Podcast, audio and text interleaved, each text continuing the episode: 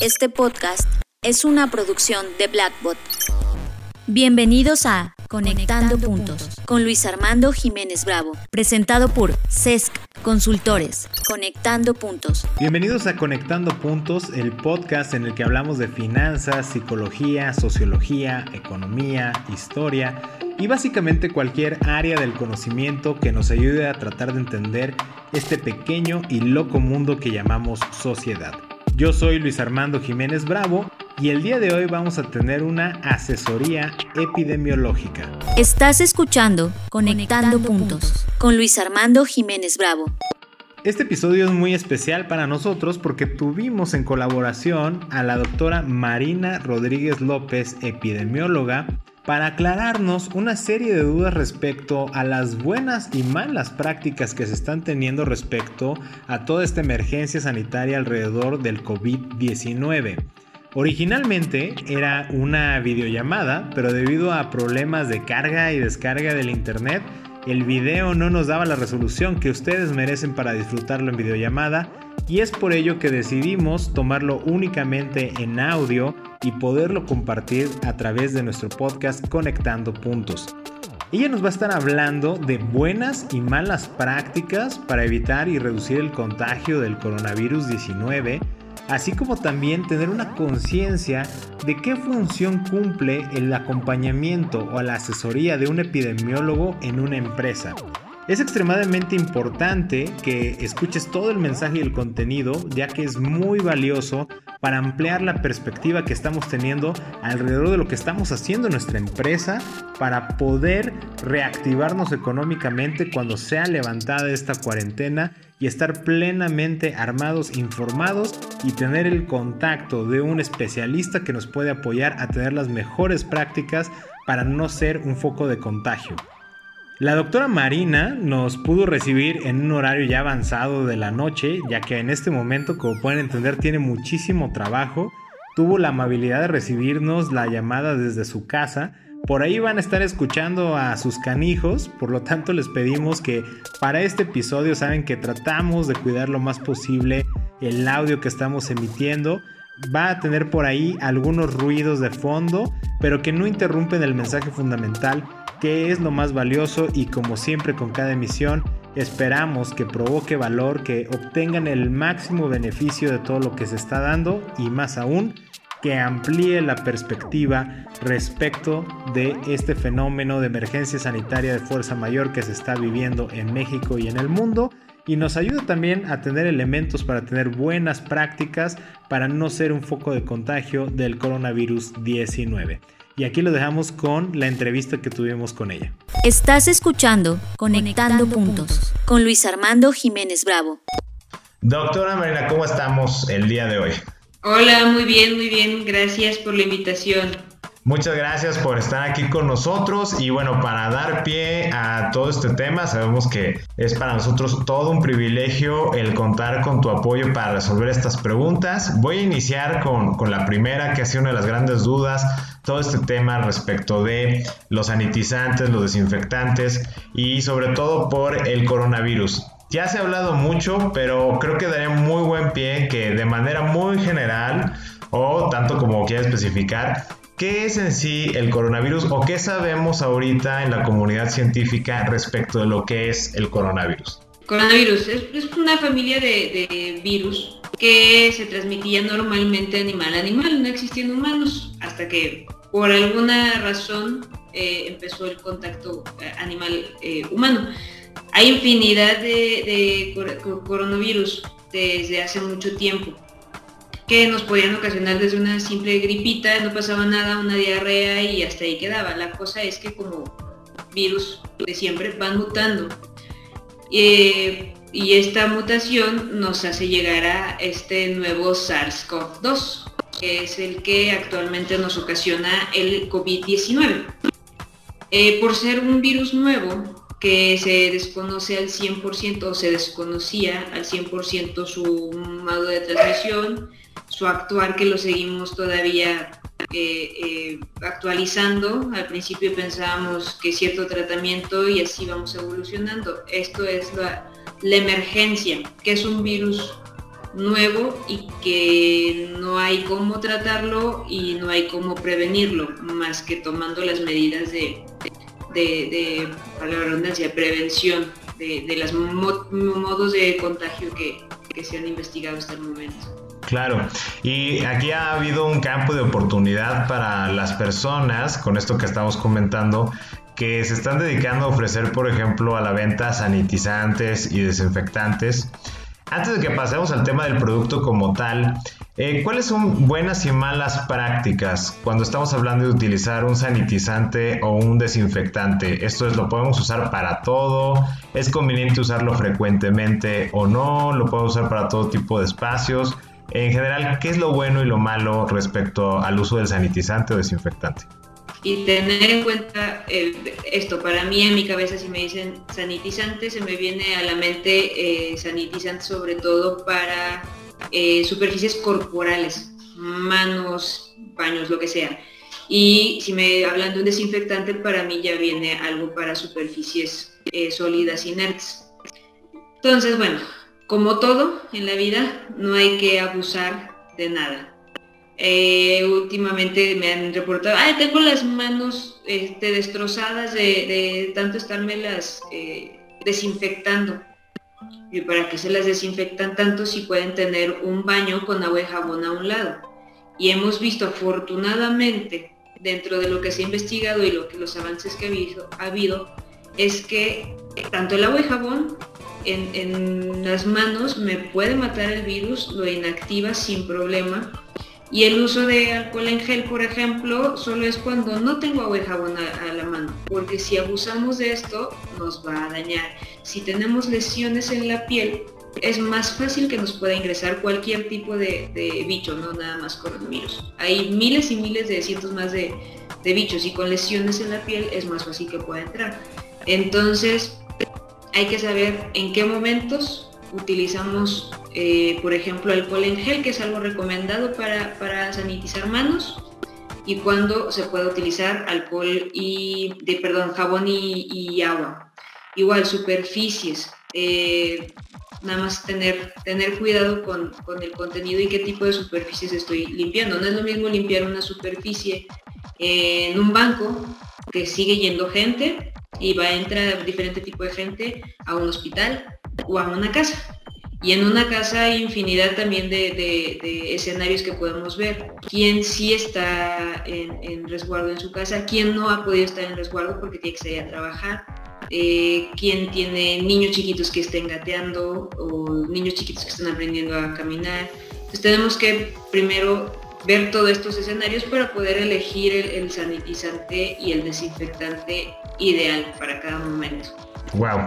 Sí, que creo que son de los puntos, van a ser una pregunta muy recurrente que nos hicieron porque es una duda real, o sea, ¿cómo sé eh, qué sanitizante? Creo que esto queda muy claro, todo abuso puede ser perjudicial, pero vamos a decir que puedo identificar mi espacio, ¿en qué me tendría que fijar? Por ejemplo, aparte de mi espacio, saber qué personas tengo, si tengo mascotas, etcétera, ¿en qué me tengo que fijar al momento de buscar adquirir un sanitizante o un desinfectante? Por ejemplo, a nivel químico, ¿hay algo que se tenga que evitar este, por encima de otros productos, por ejemplo?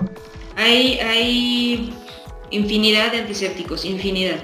Y han ido evolucionando con el tiempo. Desde, por ejemplo, no sé si recordarás hace, si no mal recuerdo, fue hace año y medio, casi dos tal vez, el triclosan, que era un antiséptico, una de las gamas de antisépticos muy utilizada para muchas cosas, tanto para jabones este, que nos mencionaban antibacteriales en las manos, para pastas de dientes, y que ahora se ha visto que el triclosan nos puede traer consecuencias eh, de tipo cancerígeno. Entonces así ha evolucionado la, situación con los antisépticos eh, de, muchas maneras. Ah, por ejemplo, ahorita últimamente he visto mucho la venta de eh, que les venden para tanto como spray para manos, para jabón, que contiene una sustancia que se llama cloruro de benzalconio este cloruro de benzalconio eh, se utilizaba mucho en hospitales hace muchos años, pero eh, últimamente ha habido muchos estudios donde ya no se recomienda porque no mata ciertas bacterias y al contrario van creciendo en ellas como las bacterias que crecen en la humedad. Entonces estas bacterias al tener un envase que tiene todos los medios para que favorezca su crecimiento, pues ahí crece. Entonces en vez de estarnos sanitizando las manos, eh, pues las estamos llenando de, otro tipo de bacterias. A lo mejor matamos virus, matamos ciertas bacterias, pero estamos lavándonos con otro tipo de bacterias que pudiera ser muy peligroso. Entonces, eh, sí hay que, hay que tener cuidado, que es ahorita lo, ideal y se ha visto que con eso es suficiente para sanitizar alcohol en gel, alcohol 70% y con todos los componentes más por que es glicerina y demás componentes, pero sí debe ser alcohol al 70%. Y para superficies, lo ideal es, es cloro. O sea, superficies de limpiar mi espacio de trabajo, mi mesa, eh, el trapear, el, limpiar el piso. Nada más que también ese es otro punto, también hay que saber utilizar el cloro. El cloro tiene un tiempo para actuar. El cloro puede ser muy noble, muy noble pero muy dañino. Si utilizamos cloro de más nos podemos intoxicar, sobre todo en un lugar cerrado. Si utilizamos mucho cloro nos podemos quemar las manos. Y si utilizamos el cloro, como mucha gente sé que lo utiliza, es mezclar el cloro en la cubeta con agua y luego le ponen algún, algún aromatizante en la misma cubeta. El mezclar el cloro con cualquier otro tipo de sustancia se me va a inactivar. Todos los efectos eh, sanos del cloro se van a inactivar. Entonces realmente pues no estoy limpiando nada. Estoy haciendo que huela bien bonito, pero no estoy eh, desinfectando absolutamente nada. Entonces lo ideal es aplicarlo solo agua y cloro, dejarlo actuar al menos 10 minutos. Si quiero después que huela bonito, ok, después doy otra pasada con, el aromatizante de, su preferencia, pero nunca se pueden mezclar, por ejemplo. Ok, eso es un dato súper interesante porque creo que poca gente sabemos que eso es algo, algo incorrecto o sobre todo el hecho de que después pueden volver a, a trapear utilizando un aromatizante como dice, de su preferencia, una vez que ya se hizo la limpieza adecuada únicamente con cloro y diluyéndolo en agua. Eh, hablando precisamente de, este tema, aparte del cloro, ¿hay algún sanitizante o desinfectante que se puede utilizar de manera regular para el hogar, para la casa? Lo mismo, no, no, no requerimos nada más, el, cloro es afortunadamente es barato, eh, y con eso podemos desinfectar y actúa hacia la mayoría de, los gérmenes, tanto virus, bacterias y otro, otro tipo más de, gérmenes que pueden ser, que pueden ser dañinos. Eh, hay otras sustancias, por ejemplo, no sé si voy a decir una marca y, esté prohibido en, el en el, programa. Pero por ejemplo, pinol. No, no, adelante. Eh, que sabemos Sabemos que, se utiliza también mucho para, desinfectar. Puede servir, pero no es lo ideal. Nos puede ayudar, pero no es lo, ideal. Ahorita, en este momento, ante esta contingencia, lo recomendado seguimos con, con cloro y con alcohol. Otro ejemplo muy, muy fácil, eh, por ejemplo, para la comida que compramos en el, o las latas que compramos en el súper, con un atomizador, también podemos mezclar por, porción alcohol con un poco de agua, es muy poco de agua, o alcohol, alcohol purito también. Lo rociamos las superficies y las limpiamos y ya quedan desinfectadas. ¿Qué hace el alcohol? El, alcohol? el alcohol mata muchísimas cosas, muchísimas cosas. Virus, bacterias, muchísimas cosas. Lo malo del alcohol es que se inactiva muy rápido pero pensando que en la casa lo tenemos todo limpio, eh, podemos limpiar, sabemos que ya lo que entró de afuera está, queda desinfectado y ya se queda en casa. Eso es lo, único malo del alcohol, que pues, su efecto se puede acabar muy rápido, pero estando en casa pues ya suponemos que está limpio y, todo está bien. Sobre todo para los, los alimentos, porque si lo rociamos con cloro puede ser después algo perjudicial si nos pasamos de la dosis de cloro y así no lo, lo ingerimos, ¿no? Entonces esto para rociar con, alcohol es, también ideal en estos momentos de, contingencia. Ah, creo que es un, es un gran tip esta mezcla de ilusión de alcohol y, agua para rociar alimentos, que también es una de las grandes dudas, el cómo puedo sanitizar los alimentos que, recibo si no puedo utilizar, por ejemplo, otro agente químico. Eh, y hablando de esto, pues ya que estamos hablando de los alimentos, ¿en qué no deberíamos de aplicar un sanitizante, por ejemplo, un desinfectante de, de manera directa? O en qué no va a funcionar de todas maneras el utilizar un sanitizante. Voy a poner un ejemplo absurdo. Eh, es como si alguien dijera, oye, si yo le echo sanitizante a las llantas de mi coche, pues diríamos, no, pues es totalmente inútil, no, no te va a servir de nada y estás desperdiciando producto, ¿no? Sé que es un absurdo y espero que nadie lo esté haciendo, pero en ese sentido, o sea, ¿en qué no lo debemos de aplicar o en qué realmente pues no va a hacer ninguna diferencia respecto a la prevención del contagio o de la propagación de, este virus? Eh, bueno, pues obviamente los alimentos directamente, espero que nadie los haya rociado directamente y se los haya, se los haya comido, por ejemplo, con cloro, es lo que te digo. Este, este, bueno, hasta con alcohol que lo rocíe, pues hay mínimo que dejar que, se evapore lo, que puede ser dañino para el, sistema, ¿no? En cuanto al, resto de, lo que se sanitiza, por ejemplo, ahorita eh, de las recomendaciones, muchas que, que, he visto, de los zapatos. O sea, no son las llantas del coche, pero sí los zapatos. Sí se ha comprobado, por ejemplo, hay estudios que han comprobado que, los zapatos, la suela de zapatos personal de salud contiene alguna cantidad o alguna carga viral para, para coronavirus. Pero para el resto de la población no. Y estamos hablando de personal de salud, obviamente que atiende directamente estos casos. Que sí es sano y no nada más tomarlo como ahorita parte de la contingencia. igual, insisto, no nada más existe el, coronavirus, existen infinidad de bacterias. Eh, ¿Quién sabe qué pisemos cuando vayamos caminando? ¿Quién sabe qué aventó la persona de enfrente que tiró su saliva al piso? El perrito callejero que nos hizo favor de dejar este, sus cositas ahí. Eh, aunque no sea callejero, un perrito con dueño que no les recuerda, no, infinidad de cosas que puede haber eh, en, el piso, ¿no?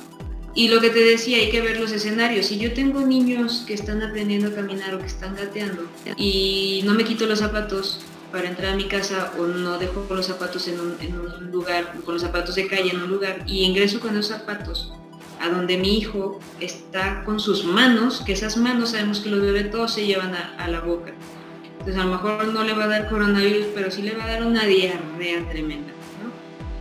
Entonces eso, bueno, es una práctica que eh, deberíamos de, tener en, consideración, sobre todo en estos casos, ¿no? Donde tenemos niños que andan en, el piso. Pero cómo limpiarlos ahorita que, tenemos estas situaciones de coronavirus. He sabido y visto gente que los limpia con toallitas de cloro entonces, ¿qué podemos ocasionar con esas toallitas de cloro? Que la toallita se rompa y ya me ensucié o me contaminé la mano.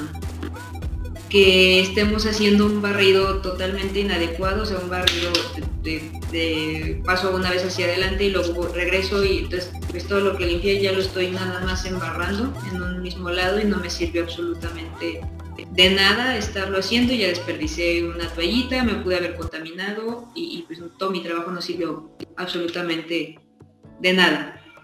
Eh, entonces, pues sí, se pueden dejar, no sé, ya hay, como dices, quien, quien se aprovechó, ya comercializan tapetes con, con cloro, o sea que les puedes poner cloro, pasas por ahí tus zapatos y bueno, pudiera ser una una buena opción quien, quien los pueda tener, sino una toalla con cloro. La pequeña cosa de esa toalla con cloro, que o tapete con cloro, es que va a dejar embarradero de, de más en cuanto pases por al siguiente paso, ¿no?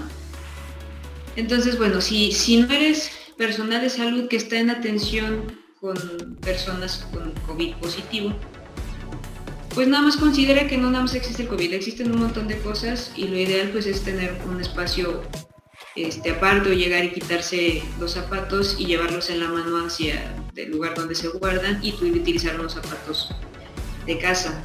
Eh, ¿Qué más no se puede que es, es inútil. El resto, pues creo que es como la limpieza general de, una casa que se tiene que, sanitizar. En una oficina, bueno, ideal, es, es, estarla haciendo continuamente, ¿no? Más si están recibiendo gente, es ideal estar haciendo continuamente una sanitización del espacio. Igual con cloro no estamos nada más, es algo barato, es algo que podamos tener a la mano, es algo que sé que me va a matar muchas cosas, incluyendo ahorita el, el COVID, bueno, el coronavirus. Eh, entonces, creo que puede ser algo muy, muy viable. Ok, eso creo que es muy valioso y lo quiero conectar con estas eh, siguientes preguntas. Ah, ahorita comentaba respecto de que oficinas, por ejemplo, que están recibiendo gente o que tenemos una cierta cantidad de empleados que aunque tengan su distancia entre cada uno de los lugares, pues se concentran a lo mejor más de 20 personas. Estamos hablando de empresas de primera necesidad, ¿no? Por ejemplo. Y ya nos están mencionando que ahora en esta nueva fase en la que estamos entrando, pues ya el uso del cubrebocas es obligatorio. Ya se había hablado esta parte de que el cubrebocas tiene que tener ciertas características. Eh, ¿Cuál sería el mejor para un uso cotidiano? Y hablamos, por ejemplo, para todas las personas que tienen que seguir saliendo a trabajar Sí hay estudios que me demuestran que disminuye la transmisión, está perfecto, sí, y, insisto, nada más de esta enfermedad, de muchas otras más, pero hay que saberlo utilizar. No, no, no tiene caso, por ejemplo, yo estar utilizando un cubrebocas y traerlo literal en, la boca, ¿no? En los labios, encima de los labios. O sea, el, virus o lo, o lo desechas por nariz y boca o lo vas a absorber por nariz y boca. Entonces lo tienes que tapar nariz y boca. Estarlo quitando y poniendo de la parte frontal es lo peor que puedes hacer, porque toda esa parte es la que está contaminada. Y he visto mucha gente se lo quita para contestar el teléfono, entonces se lo quitó, ya agarró lo contaminado, agarra el teléfono y al teléfono se lo pega aquí a la cara, ¿no? Entonces, ya, de nada sirvió todo mi esfuerzo. El utilizar cubrebocas, pues sí, en lugares públicos sí, pero no tendría yo por qué estar en lugares públicos a menos de que esté en un transporte público, eh, que vaya a atención a un hospital donde sí esté forzosamente con más gente y no pueda mantener la sana distancia, porque eso es lo ideal. La distancia, si yo estoy en una distancia sana, metro y medio, dos metros de la siguiente persona, es menos probable igual que, que me contamine, ¿no? Entonces, bueno, primero hay que saber utilizar el cubrebocas y en dónde utilizarlo y cómo utilizarlo.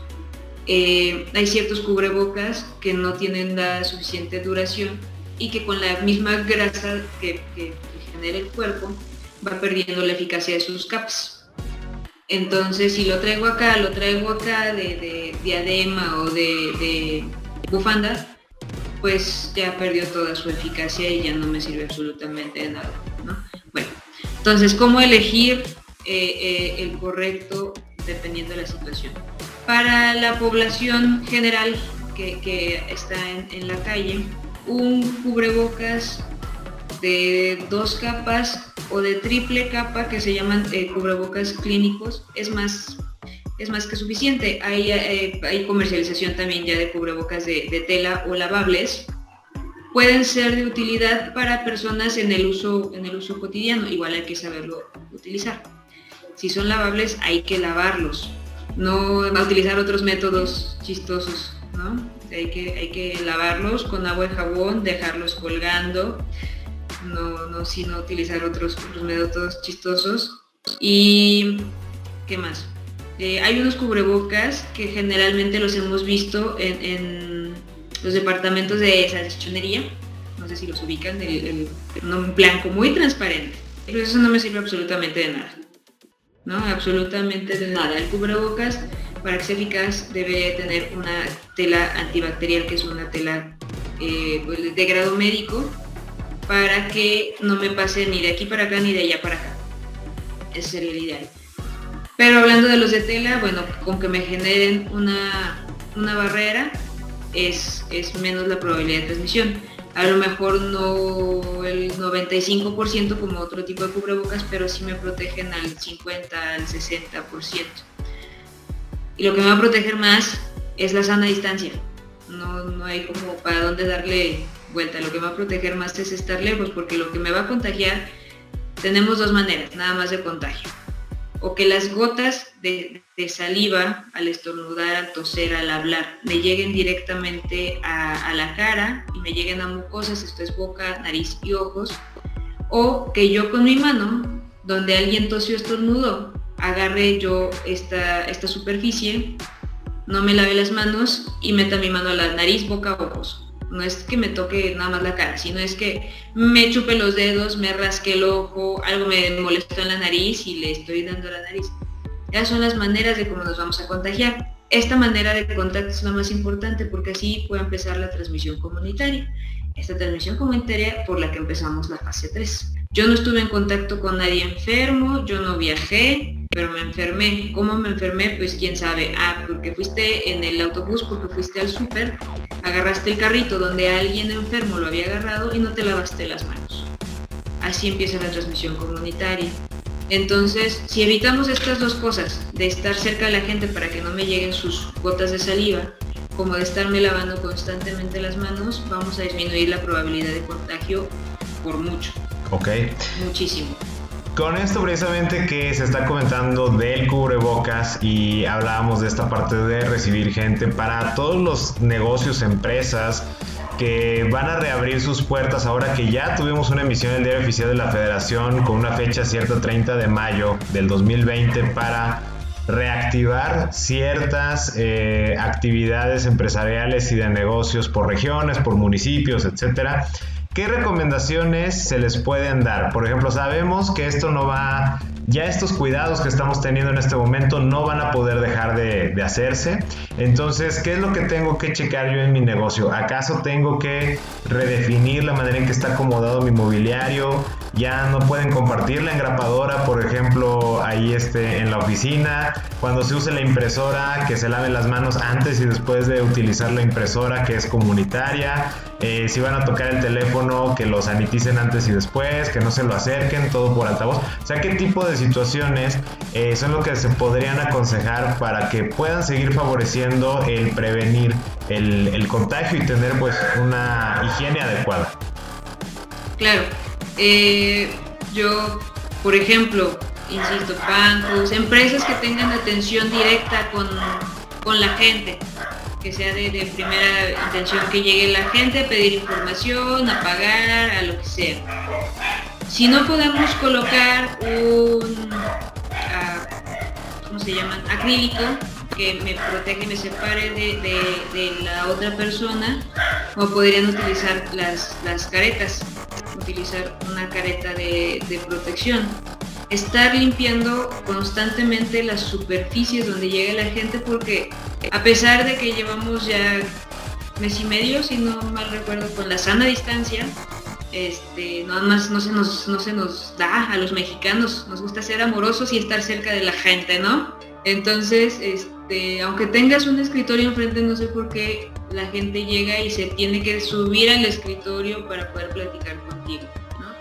Entonces, bueno, sí definir eh, eh, esto de si tenemos sillas para atención de la gente, que las sillas estén lo suficientemente separadas y hasta pensar en atornillar las sillas, porque luego pues, si están las sillas separadas va a llegar quien y va a empezar a recorrerla, ¿no? Este, si no se puede poner un acrílico, el uso de, una, una, careta, el limpiar las superficies constantemente y eh, la distribución de la gente, esto dices de la engrapadora, la, la impresora, es igual, son superficies. Hay que estarlas limpiando constantemente y hay que estarme limpiando yo las manos, eh, lavando las manos eh, cuando sea necesario. Igual, insisto, tampoco es, es abusar.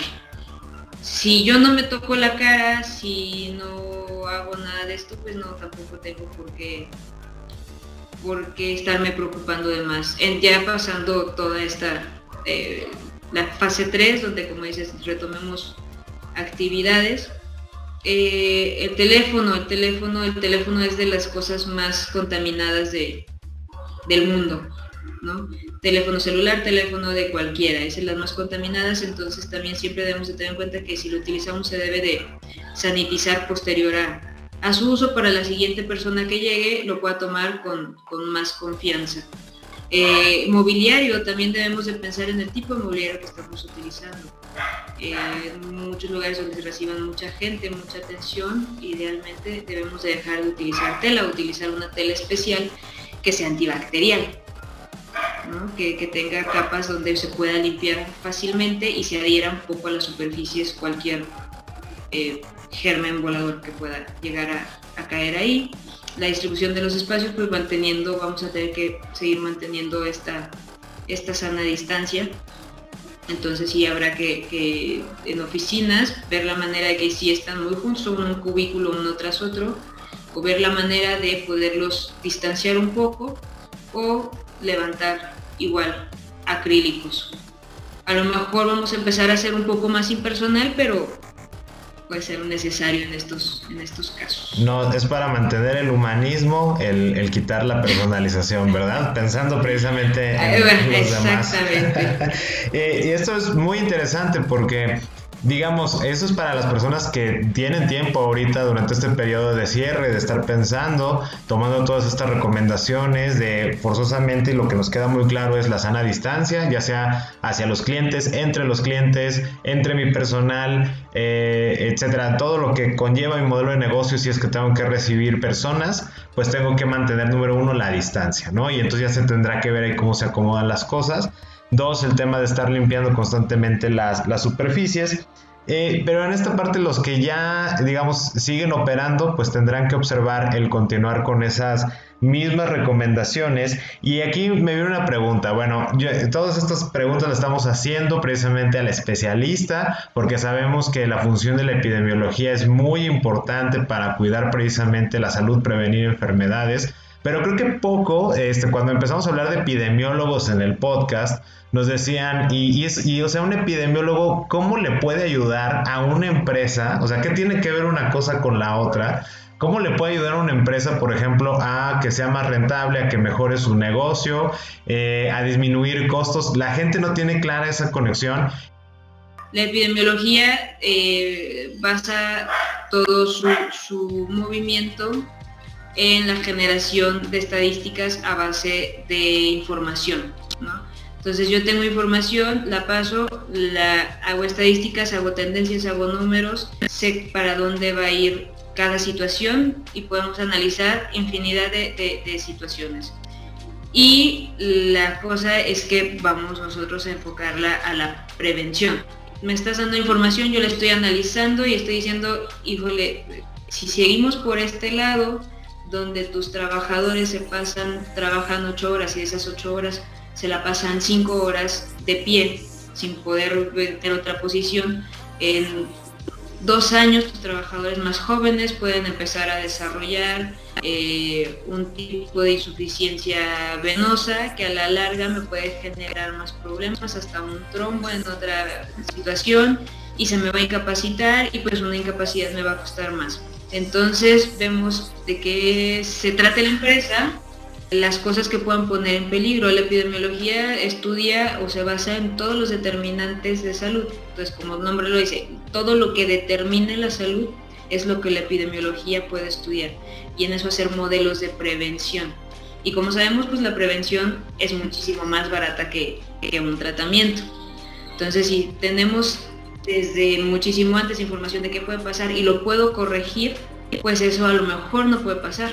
No es una ciencia cierta, pero pues las probabilidades este, dicen mucho, ¿no? Y los números generalmente nunca mienten. En esto se basa la, epidemiología, entonces en qué puede ayudar en muchísimas cosas, desde un restaurante a saber el manejo de alimentos, la circulación ideal para no contaminar alimentos, en un banco, lo que les digo, el tipo de superficies que deben de utilizar, qué tipo de eh, desinfectantes antisépticos debo de utilizar para mostradores, para piso, qué tipo de, de sillón necesidad, cuánto tiempo pasa mi personal ahí sentado, cada cuánto se para, qué, qué edades tengo de mi población, qué sexo predomina en mi población, hacia dónde me voy a disponer, qué come mi gente, qué come, de qué se alimenta o cómo está basada la alimentación de, mi gente. Entonces todo eso, todo lo que determine la salud, alimentación, sexo, edad, estilo de vida, qué, a qué se dedica, qué haga, en base a eso podemos hacer modelos estadísticos para generar información que me pueden dar modelos de prevención. Entonces, en eso se, basa eh, la, epidemiología de la mano con la salud pública. Creo que es un, es un punto de muchísimo valor que se debe tomar en cuenta para todas las empresas. Es, honestamente es un área que nunca en las escuelas de negocios al menos, y creo que eso ha sido mucho de la razón por la cual nunca se ha compartido esta visión conjunta con los epidemiólogos, Nunca se nos ha hablado del por qué necesitamos tener de la mano un asesor, eh, por ejemplo, un médico laboralista o por ejemplo un epidemiólogo, que digo ya sea que atienden cosas distintas, pero nunca nos abren la mente a decir necesitas un aliado o un proveedor de, este tipo de servicios porque en el largo plazo para la productividad, para muchas cuestiones sobre las cuales tú estás haciendo una planeación financiera, fiscal, etcétera, pues van a ser extremadamente necesarias y creo que eso es algo con lo que nos tenemos que quedar precisamente a, a partir de esta pregunta tan importante. ¿De qué va a servir? Pues te va a servir para básicamente cuidar a tu gente, para que sea más productiva, para que no tenga incapacidades, para que no se sienta enfermo, para que tenga posiblemente a raíz de esto niveles óptimos de energía, para que sepamos si tienen algún riesgo, inclusive de alguna enfermedad que pues puede salir costoso para la persona obviamente, en su calidad de vida, en su bolsillo y también para la empresa y es una forma de tener un cuidado mutuo. Bueno, queda muy claro esta parte, pero hay dos temas que nos quedan ahí en el aire pendiente y hablando de los trabajadores. En estos negocios donde se maneja mucho dinero en, en efectivo, eh, igual seguir la recomendación de sanitización con alcohol o con cloro o simplemente recordar el estarse lavando las manos o a lo mejor ahí sí se recomienda el uso de guantes. ¿Cómo pueden estar teniendo buenas prácticas en la sanitización, por así decirlo, del efectivo? Buena pregunta con el uso de guantes también, hay que saberlos usar. Si yo eh, tengo guantes no es que el bicho se me vaya a meter por los poros de la piel insisto, la única manera que va a llegar de las manos es a través de alguna mucosa. Entonces, guantes, pueden utilizar guantes, y pero hay que también igual saberlos utilizar. Y esto no me va a eximir de, lavado de manos y de estar sanitizando mis superficies. Eh, sanitizar el, dinero. Creo que sería complicado, tardado y, bueno, sobre todo complicado. Sabemos que hay billetes a lo mejor ya plastificados pero hay otros billetes que no, entonces estamos sanitizando los billetes, se van a humedecer, se van a pegar con los otros, va a ser más difícil el manejo, puede ser más complicado, se pueden romper, ya perdió su, valor, ¿no? Entonces, igual, si estamos en este manejo de, dinero, lavarnos las manos, estarnos sanitizando las manos. Por ejemplo, ha sido otro punto que yo he visto en el súper. Llegas, te atienden, te dan tus cosas, siguen manejando el dinero, guardan el que reciben dinero, dan cambio, guardan su, cierran su caja y el que sigue, sigue teniendo, entonces con, sin sanitizarse las manos ya está tocando mis cosas, ¿no? Ya está pasando mis cosas por la maquinita esta, donde marcan, ¿no? La, registradora. Pues hay, hay ciertos puntos que a lo mejor la gente en general no, no los ve como el ojo de un salubrista o el ojo de un epidemiólogo donde ve estos pequeños detalles y esto que se le llama la transmisión cruzada. O sea, yo no lo tenía, lo tenía la persona de los billetes, recibí yo el billete, pero ya toqué las cosas del que venía atrás. Eso es una transmisión cruzada. Yo estoy transmitiendo de otra persona a otra persona y ni siquiera fui, fue conmigo. Yo no me infecté, pero sí se la transmitía a otra persona. Entonces, nada como estar con, con la higiene de, de manos que, puede ser lo ideal. Eh, a lo mejor en un banco hay poquito más tiempo, a lo mejor en un súper no hay tiempo para estar sanitizando todo el, efectivo que se pueda tener, entonces higiene de manos.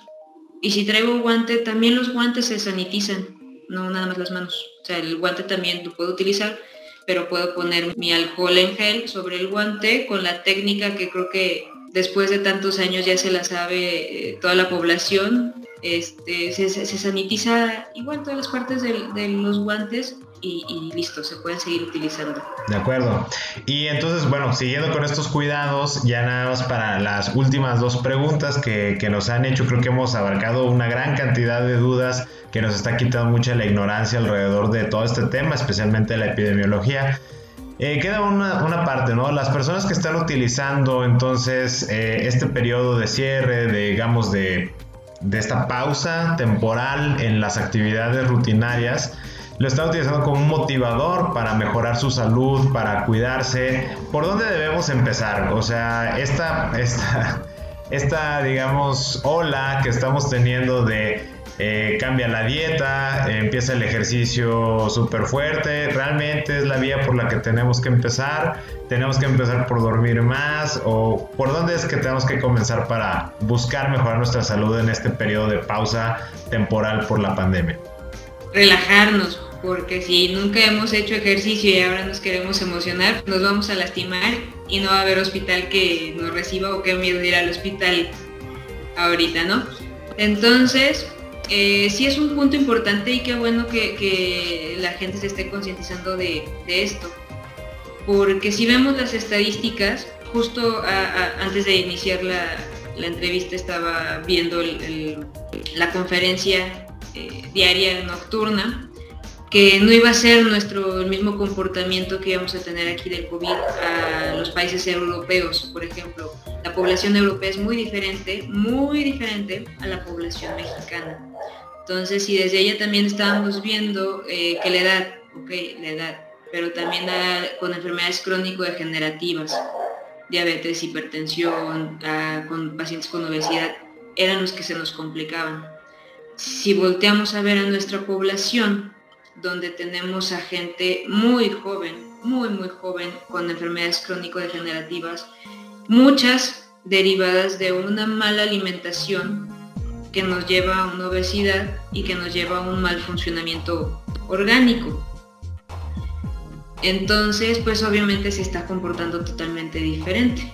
Nuestra población, que tristemente eh, ha, ha fallecido, población joven, ¿Pero por qué? Porque tienen alguna de estas comorbilidades. Eh, y pues no nada más es el, el COVID, la misma diabetes, la misma, la, misma hipertensión nos puede llevar a, muertes lentas, pero nos va a llevar a una, a una defunción, ¿no? Entonces esta, esta idea de, empezarse a cuidar está súper bien y nunca es tarde para, nada más primero con, con calma. Y hay que cuidar la alimentación porque pues si estando en casa lo que tenemos más cerca o lo que vemos más cerca por alguna extraña razón es la cocina, ¿no? Y no estamos haciendo nada, pero así estamos, ay, bueno, voy a comer, ya me aburrí, o qué voy a comer, ay, ya me cansé, ah, voy a comer, ¿no? Entonces sí cuidar y, podemos empezar quitándonos las tentaciones. Si voy al súper, pues intento comprar lo más saludable, verduras, frutas, que me da hambre a media mañana que hay una fruta y luego en la noche, ah, pues no sé, alguna verdura, hasta con chile y limón, de los mexicanos también que nos encanta ponerle chile y limón a todo, o sea, hasta eso, ¿no? Como botanita y es algo saludable. Este, afortunadamente hay videos también que, están en las redes para empezar a hacer ejercicio, pero si, si nunca hemos hecho ejercicio, cuidado. Cuidado también, entonces, este, ¿por dónde empezar? Creo que por una buena alimentación y algún tipo de actividad, sobre todo encerraditos, algún tipo de actividad. Y, hay miles de videos que nos dicen qué actividades podemos hacer dentro de, casa, por más pequeña o más grande que esté nuestra casa, creo que hay actividades para, para todo, pero si siempre, ¿no? Estar midiendo, perdón, mi actividad normal que, que, yo hago, no voy a pasarme de eso. Voy a empezar por algo leve y de ahí puedo ir subiendo niveles. Claro, y pues creo que me encantó esto, esa primera parte de relajarnos, ¿no? O sea, antes que nada vamos a cuidar el estar tranquilos y hacer pues algo gradual, ser pacientes y no tomar esta ansiedad y canalizarla en hacer mucho muy rápido porque posiblemente nos vamos a terminar lastimando algún músculo, un esguince, un tirón, este o algo peor, ¿no? No sabemos ahí si no lo hacemos. Eh, esto, toda esta información ha sido fascinante. Eh, por cuestiones de tiempo, tenemos que hacerle una pausa ahorita a la, conversación. Pero sería genial que pudiéramos continuar o que pudieran buscar precisamente esta asesoría en epidemiología para su negocio, para su empresa o inclusive a nivel familiar, si hay alguna persona que le interese una asesoría, el servicio de cómo podría o limpiar su casa por la condición muy particular que tiene de mascotas, niños, eh, adultos mayores, etcétera, ¿dónde pueden localizarla para que puedan tener esta interacción y pueda hablar sobre prestar algún servicio? ¿Hay algún correo electrónico donde puedan continuar esta conversación, solicitar este, una cotización para cualquier servicio que, que se esté ofreciendo en este sentido de epidemiología? Claro que sí, en mi correo es Marina Rodríguez López, pero abreviado, o sea, Marina R G U E Z L P de Pedro Z Marina Rodríguez López arroba gmail.com. Ese es mi correo y con todo gusto ahí, ahí me pueden contactar. Perfectísimo. Pues ya lo saben, recuerden que es buen momento para cambiar nuestra concepción respecto a la epidemiología y continuar esta conversación. Qué mejor si vamos a buscar invertir de mejor manera nuestros recursos para estar mejor amparados ante esta situación, darle confianza a nuestros clientes, a nuestros empleados, el garantizarles que contamos con la asesoría y el, este, el apoyo de una especialista en epidemiología para que estén tranquilos y para que podamos continuar nuestras este, actividades sin ponernos en riesgo a nosotros, a nuestros clientes, familiares y a otras personas. Muchísimas gracias por el privilegio de haberte tenido, valoramos enormemente y pues nada más simplemente que se pongan en contacto a la de ya. Muchísimas gracias. Al contrario, muchísimas gracias por la invitación. Estás escuchando Conectando Puntos con Luis Armando Jiménez Bravo. Fue una entrevista apasionante. Les quiero compartir las conclusiones que obtuvimos a raíz de toda la información que nos estuvo dando y creo que nos amplía enormemente la perspectiva para pensar el qué tenemos que hacer una vez que se levante la cuarentena. Este periodo de suspensión temporal de labores, más que verlo como una complicación económica, tenemos que verlo como algo que nos permita reevaluar la manera en que estamos realizando nuestras prácticas. Algo muy valioso que obtuve de esta entrevista es el notar que básicamente la prevención del coronavirus es mantener un distanciamiento adecuado entre las personas y una higiene constante. Nos hace preguntarnos entonces cómo estábamos llevando nuestros negocios donde somos un foco de riesgo, que acaso no estábamos teniendo la máxima higiene y no me refiero solo al negocio, sino inclusive como clientes o como consumidores. Seguramente ha estado por ahí alguna persona que sigue estornudando sin cubrirse adecuadamente la boca, que por ejemplo si tiene algún síntoma de fiebre, vamos a decir, influencia estacional, algún resfriado, etcétera, sigue conviviendo con todas las personas cercanas sin ningún tipo de cuidado. Creo que este fenómeno y con toda la información que nos ha dado la doctora Marina, nos debe de crear una conciencia de que tenemos que ser más conscientes, mucho más cuidadosos de todo lo que estamos haciendo como consumidores y como clientes. Respetar estas normas de prevención sanitaria y honestamente considero, si todos en el mundo hubiéramos acostumbrado y tuviéramos el conocimiento y la conciencia de tener una adecuada higiene en convivencia social y en lo individual, posiblemente no estaríamos viviendo la crisis pandémica que estamos sufriendo en este momento. Sabemos que va a venir una segunda ola de la pandemia, sabemos que esto va a durar un año y medio, máximo cuatro años, de acuerdo a algunos estudios, y esta es una gran oportunidad para que nosotros podamos entonces decir, a ver, si no tengo la máxima higiene, pues tengo dos funciones y dos responsabilidades fundamentales. Número uno, tengo que empezar a mejorar mi higiene en convivencia social. Número dos, tengo la obligación de crear conciencia en todas las personas cercanas para que mejoren su higiene personal en una convivencia social. Si en este momento lo tomamos como un gran aprendizaje, modificamos nuestro comportamiento, somos más conscientes, y atendemos todas las recomendaciones que nos compartió la doctora Marina, creo que podremos sacar el máximo beneficio y estar plenamente preparados para cuando llegue la segunda ola de la pandemia. Y ahora bien, con esto quiero cerrar, para poder dar oportunidad a tener una conversación en nuestras redes sociales. Ser muy conscientes de la necesidad que tenemos como empresarios, como emprendedores, como microempresarios, no importa el nivel en que nos encontremos al nivel empresa, de acercarnos de la asesoría de un epidemiólogo para que precisamente nos pueda dar consejos de cómo tener una mejor higiene, no solo en mi centro de trabajo, no solo en mi negocio, sino también dentro de mi casa, cómo puedo proteger mejor a mi familia, a mí mismo y sobre todo a mis clientes, a mis colaboradores, a todas las personas con las que mi único propósito es entregarles más valor. ¿Qué puedo hacer mejor? ¿Cómo puedo mejorar mi higiene y la de mi negocio, mis prácticas, mis procedimientos para garantizar la confianza y la seguridad de todos mis consumidores, mis colaboradores, mi familia y de mi persona? Honestamente creo que eso es lo más valioso y los invito a que contacten a un epidemiólogo de antemano nosotros ya nos pusimos en contacto con la doctora Marina Rodríguez López que nos dejó su correo en la entrevista. En un momento más se los vuelvo a repetir. Contacten para que pueda precisamente cotizarles un servicio, para que pueda darles una asesoría y hagan caso de las recomendaciones que ella les dé, porque eso definitivamente nos va a dar una tranquilidad emocional, psicológica y al final del día el poder conectar nuestro propósito con nuestra práctica de negocio y profesional constante, el hacer aquello que amamos sabiendo que por esa actividad no estamos poniendo en riesgo al resto de las personas a nuestro alrededor. Y qué mayor riqueza, qué mayor logro el poder conseguir hacer lo que amo, hacer aquello que me resulta rentable y al mismo tiempo contribuir a la seguridad y a la salubridad de mi sociedad. En este momento pauso la conversación para que podamos continuar en nuestras redes sociales. Recordemos en Facebook en arroba SESC esto es arroba SESC consultores o directamente a través de nuestra página de internet www.sesc.com.mx.